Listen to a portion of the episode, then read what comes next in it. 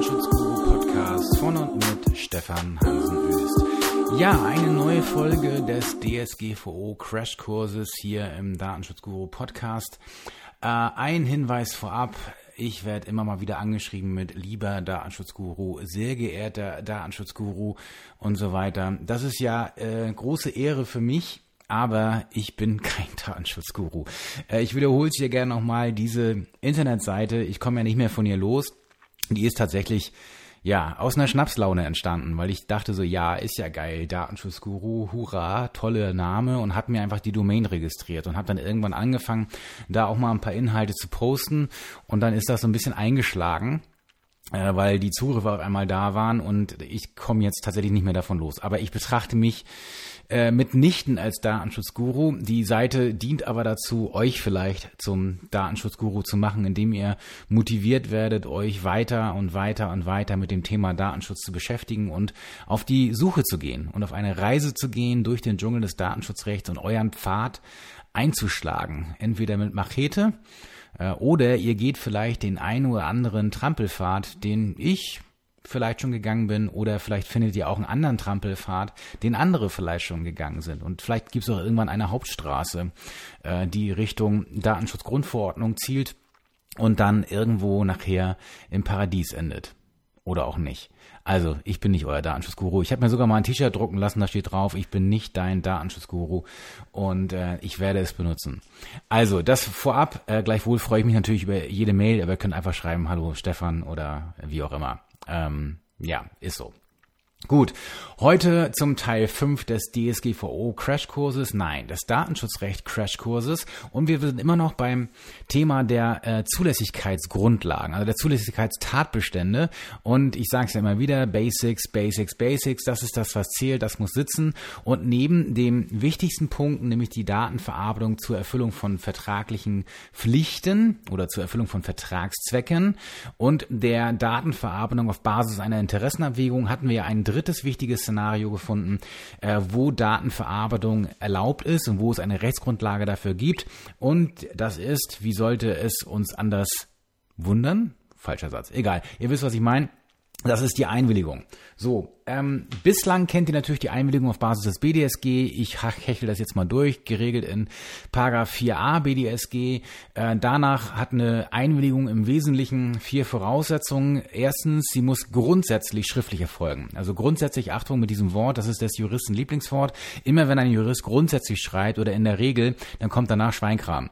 So, das heißt, meistens äh, gehen wir nämlich davon aus, dass es dann eben durchaus Ausnahmen gibt und das ist dann da, wo die Musik spielt. Und natürlich denkt der in der Regel überhebliche, besserwissende Jurist äh, oder Anwalt, dass das gemeine Volk, und ich übertreibe das jetzt mal, natürlich nicht versteht, was grundsätzlich heißt, sondern grundsätzlich so, wie im Volksmund vielleicht meint, ja, dann ist das eben immer so. Nein, das ist natürlich nicht so, weil wir Juristen beim Grundsatz eben davon ausgibt, ausgehen, dass es schon Wortbestandteil ist, dass es auf jeden Fall auch Ausnahmen gibt, ne? weil sonst wäre es ja kein Grundsatz, kein Prinzip oder keine, äh, kein in der Regel. So, also da immer Achtung. Und deswegen grundsätzlich Schriftform ist bis dato Erfordernis für eine Einwilligung. Davon kann abgewichen werden, wenn konkrete Umstände das gebieten. Äh, es gibt besondere Bereiche, wo zum Beispiel Gerichte gesagt haben, da muss es Schriftform sein. Dazu zum Beispiel die Rechtsprechung des Bundesarbeitsgerichts zur Einwilligung äh, in die Verarbeitung personenbezogener Daten im Beschäftigungsverhältnis. Und ähm, ja, auch in anderen Bereichen. Ihr kennt das, ne? Unterzeichnen und so weiter und so fort. So, dann muss sie natürlich informiert erfolgen. Das heißt, man soll wissen, worum es geht. Dann muss sie freiwillig erfolgen und sie muss äh, widerrufbar sein. So, das sind eigentlich so die vier Grundvoraussetzungen und geregelt eben im Wesentlichen in Paragraph 4a des Bundesdatenschutzgesetzes, des alten Bundesdatenschutzgesetzes. So, und die neue Einwilligung der Datenschutzgrundverordnung ist erst einmal definiert in Artikel 4 Nummer 11 der Datenschutzgrundverordnung. So, und wenn wir da mal reinschauen, wie das definiert ist, dann ist das eigentlich schon mal eine ganz schicke äh, Definition. Dort steht, Einwilligung der betroffenen Person ist jede freiwillig für den bestimmten Fall in informierter Weise und unmissverständlich abgegebene Willensbekundung in Form einer Erklärung oder einer sonstigen eindeutigen bestätigenden Handlung, mit der die betroffene Person zu verstehen gibt, dass sie mit der Verarbeitung der sie betreffenden personenbezogenen Daten einverstanden ist. So, also ich brauche also erstmal eine, eine Erklärung oder eine Handlung. Ganz wichtig, eine Nichthandlung ist keine Erklärung. Das heißt, wenn du irgendwo raufschreibst, ähm, ja, wenn du jetzt stehen bleibst und dich nicht bewegst, dann erteilst du damit automatisch deine Einwilligung. Das geht nicht. Wenn du aber an eine Tür schreibst, mit dem Beschreiten, mit dem Durch, äh, Durchschreiten der Tür, erklärst du zugleich deine Einwilligung in dieses oder jenes und das dann in transparenter, inform, transparenter, informierter Weise erfolgt und auch nicht überraschend ist und auch keine wesentliche Abweichung vom gesetzlichen Leitbild ist oder, oder die Grundrechte und Grundfreiheiten der betroffenen Person nicht über übermäßig einschränkt, dann könnte das durchgehen dann tatsächlich eine entsprechende Handlung darstellen. Kommt natürlich von dem, äh, hängt vom Einzelfall ab, aber ich kann tatsächlich also konkludent, also durch schlüssiges Handeln, kann ich eine Einwilligung erteilen, aber eben nicht durch Stehenbleiben oder durch eine Nichthandlung. Das geht nicht. Ne? Oder ähm, da ist eine Checkbox angekreuzt und ich äh, würde einfach dann äh, die nicht wegmachen, äh, dann ist auch diese Nichthandlung sozusagen keine wirksame Einwilligung. Das ist keine eindeutige bestätigende Handlung. Generell äh, ist es eben so, dass äh, man auch von einer, ach dazu kommen wir gleich noch. Wir gehen mal rüber, dann die Details der Einwilligung, die Bedingungen der Einwilligung, diese dann wiederum in Artikel 7 der Datenschutzgrundverordnung geregelt. Da gibt es in Artikel 7 vier Absätze, in denen dann nochmal bestimmte Regelungen zur Einwilligung getroffen worden sind. Was ist das? In Absatz 1 steht, die beruht, beruht die Verarbeitung auf einer Einwilligung, muss der Verantwortliche nachweisen können, dass die betroffene Person in die Verarbeitung ihrer personenbezogenen Daten eingewilligt hat. So, da würde sich eigentlich auch schon aus dem, aus der Rechenschaftspflicht sozusagen ergeben in Artikel 5 Absatz 2, aber hier eben nochmal konkret. Das heißt, man muss die Einwilligung eben auch protokollieren, nachweisen oder wie auch immer. Ne? Und bei einer elektronischen Einwilligung natürlich auch mit Zeitstempel und irgendwelchen anderen Metadaten, die dazugehören, damit ich weiß, derjenige hat hier seine Einwilligung erteilt. So, dann gibt's noch äh, einen Sonderfall, nämlich, oder in, in Absatz 2 einen weiteren Fall, erfolgt die Einwilligung der betroffenen Person durch eine schriftliche Erklärung, die noch andere Sachverhalte betrifft. So muss das Ersuchen um Einwilligung in verständlicher und leicht zugänglicher Form in einer klaren und einfachen Sprache so erfolgen, dass es von den anderen Sachverhalten klar zu unterscheiden ist. So, das ist also der Fall, ihr schließt einen Vertrag, zum Beispiel über ein äh, Mobilfunkvertrag und in diesem Vertrag drin ist dann aber auch eine datenschutzrechtliche Einwilligung. So, ihr unterschreibt aber nur einmal.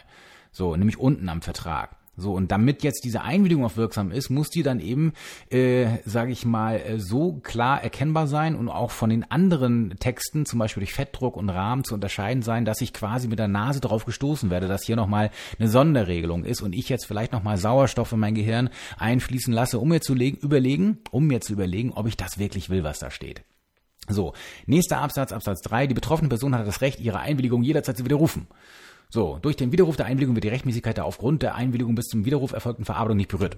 Die betroffene Person wird für Abgabe der Einwilligung hiervon in Kenntnis gesetzt. Der Widerruf der Einwilligung muss so einfach wie die Erteilung der Einwilligung sein. So, bisschen schnell, ne? Aber geht.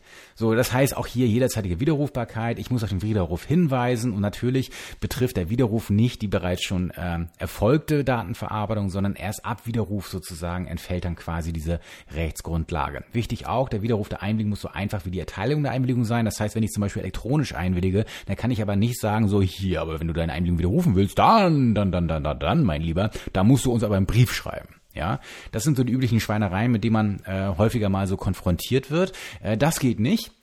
So, und dann habt ihr natürlich elektronisch immer das Problem, dass ihr dann aber tatsächlich, wenn ein Widerruf kommt, den auch zuordnen können müsst. Das heißt, ist derjenige, der jetzt widerruft, auch die Person, für die sich ausgibt. So, da sind also ein ganzer kleiner Rattenschwanz von Folgeproblemen, der, der da dran hängt. Gut, aber das kriegt man hin. Nächster Absatz, und der ist, äh, das ist der, der Casus Knacktus, mit dem wir Juristen jetzt gerade mega umstreiten, megamäßig oder wie meine Tochter sagen würde, Omega-mäßig ähm, äh, Streit haben, nämlich das äh, vermeintliche Kopplungsverbot, das eigentlich keines ist. Denn bei Absatz 4 gibt es eine Konkretisierung der Einwilligung Hinblick auf die Freiwilligkeit. So, die Einwilligung muss ja freiwillig erfolgen. So, und dann steht hier, bei der Beurteilung, ob die Einwilligung freiwillig erteilt wurde, muss dem Umstand in größtmöglichem Umfang Rechnung getragen werden, ob unter anderem die Erfüllung eines Vertrags, einschließlich der Erbringung einer Dienstleistung, von der Einwilligung zu einer Verarbeitung von personenbezogenen Daten abhängig ist, die für die Erfüllung des Vertrags nicht erforderlich sind. So, da ähm, sagen einige, oh, das ist ein Kopplungsverbot. Das heißt, wenn hier im Zusammenhang mit einem Vertragsschluss eine Einwilligung abgefordert wird, äh, die aber eigentlich für den Vertrag oder für die vertragliche Leistung gar nicht so richtig erforderlich ist, dann geht das nicht. Ja? So und äh, die mittlerweile sich herauskristallisierende, äh, wohl herrschende Meinung in der rechtswissenschaftlichen Literatur kommt mehr oder weniger unisono, hätte ich beinahe gesagt, aber zumindest in den neueren Aufsätzen zu dem Ergebnis, dass dieses Kopplungsverbot eigentlich nicht so richtig keins wirklich ist, weil das alles nicht so recht passt und natürlich äh, hier, äh, ob jetzt was erforderlich ist für die Erbringung und ob das alles so passt. Also da ist ein großes, großes, großes Fragezeichen, wie das eigentlich so geht. So, ähm, jetzt aber nochmal Revue passieren lassen. Also, die Einwilligung muss immer für einen bestimmten Fall erfolgen. Sie muss informiert erfolgen. Die Information muss natürlich unter Einhaltung der Informationspflichten aus Artikel 12 bis 14 Datenschutzgrundverordnung erfolgen. Es muss ein Hinweis auf die Widerrufbarkeit erfolgen.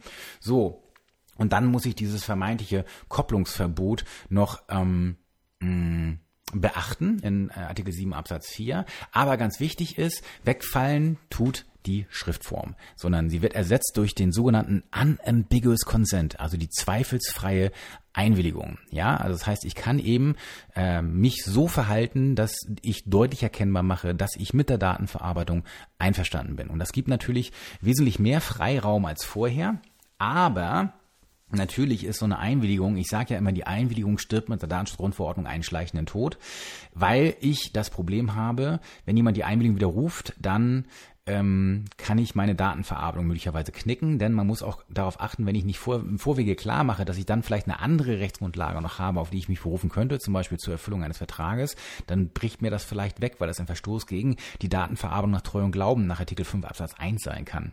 Also man muss sich also schon ganz gerne vorher überlegen, wofür brauche ich eine Einwilligung, wofür brauche ich keine. Und auch die Einwilligung bleibt halt tendenziell immer wackelig. So, und deswegen ist die Einwilligung tatsächlich momentan nicht so wirklich geeignet. Und die Einwilligung wird auch mal so dargestellt von, ja mittlerweile gar nicht mehr so, aber von vielen halt so, ah, als wäre das jetzt der allheilbringende Segen. So, die Einwilligung ist aber mittlerweile äh, verkorkst. So, und da haben auch wir, in Anführungsstrichen, Datenschützer etwas mit zu tun, weil wir nämlich die Cookies mal verteufelt haben und da eine Einwilligung gefordert haben. Äh, jetzt bitte, ja, Cookies können böse sein etc. Sie waren aber ein prima Instrument, weil der Nutzer die Kontrolle darüber haben konnte. So und dadurch, dass jetzt eben über die E-Privacy-Richtlinie hier Anforderungen an Cookie und Consent und Einwilligung gekommen sind, haben wir jetzt hier diese ganzen Informationslayer Walls, Cookie Walls, wie sie auch genannt werden. Das heißt, wenn ich auf meinem Mobilfunkgerät irgendwie eine Seite aufsurfe, habe ich ein Drittel davon zugekleistert mit irgendwelchen schwachsinnigen äh, Cookie-Informationen. So, hilft das jetzt irgendwie weiter? Nö. Alle sind genervt, klicken das weg und erteilen damit vermeintlich ihre Einwilligung.